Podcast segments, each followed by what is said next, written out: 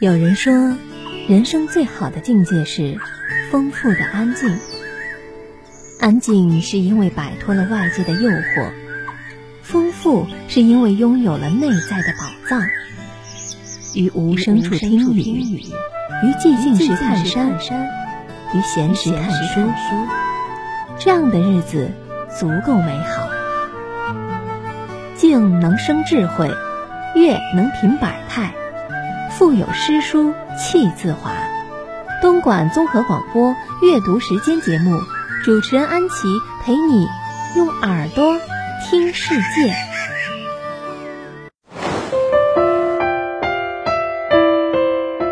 一月六号周四晚上的七点四十分了，感谢您持续锁定 FM 幺零零点八为您直播的阅读时间。各位好，我是安琪。大家好，我是丁慧。嗯，刚刚在没有开麦之前，我问了丁慧一个问题，我嗯说：“哎，在你的印象当中，你觉得多大算是中年？嗯，我觉得四十到六十应该算是中年吧。区间好广泛 哦，四十岁到六十岁，对吧？嗯，嗯，如果要问我，我会觉得有很多三十岁出头的人已经哦是中年了，因为三十岁，我因为们不是他的正在奋斗嘛。因为他的心态很中年。哦但有的人到了五十多岁、六十岁的时候，他依然是一个少年，嗯因为他的眼里是有光的。嗯对，如果用中年人身体的年龄来说，嗯可能呃某一个搜索引擎给我们的指引嗯是四十岁到五十五岁区间的人，但我觉得中年人他是有一定的心态方面的衡嗯量的对。。所以说，这个心态的年龄，我觉得挺重要的啊。嗯嗯，说到了这个中年啊，我们就之前就在这个知乎上就看到了一个问题，就是说这中年人缺什么最害怕？对，我觉得他们自己也会多多反思一下。对啊，三十而立，四十而不惑。嗯不惑究竟应该怎么不惑呢？对啊，当时会做到清晰吗？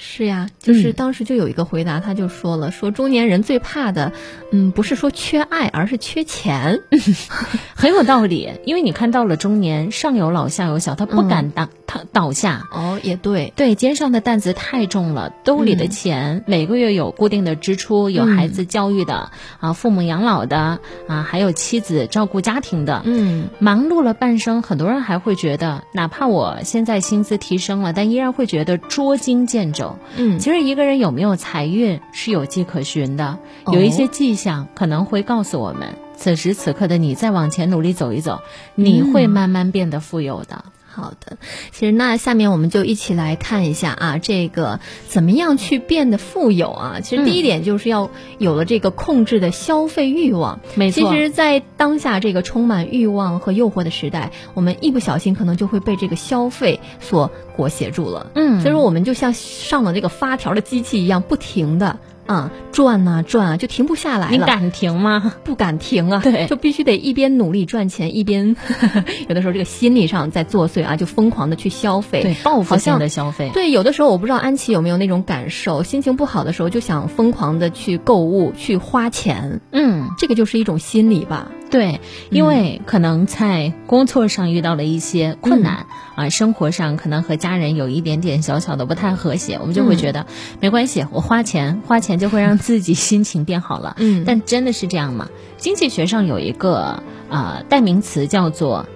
经轮效应，意思是人的消费习惯形成之后是有不可逆性的，由俭入奢易，由奢入俭难，这是亘古不变的一个哲理。嗯没错嗯老人经常会提到的一句话。是的，当我们欲望的闸门一旦打开了，就会越来越大。嗯，你一旦有了一个层次的消费，比方说你一个月花了一万块钱，这嗯是你的生活费，但如果让你从一万减到两千，你看它难不难？真的是太难了。对，但如果你从两千到一万，你会一瞬间就适应了，你觉得嗯嗯挺好的，对，这消费难节俭，呃，不是消费易节俭难啊。没所以错说这个欲望的闸门一旦打开了，就会越来越大了，就有一种收不住口的感觉，是吧？所以说我们总以为得到的越多就会越幸福，其实不然。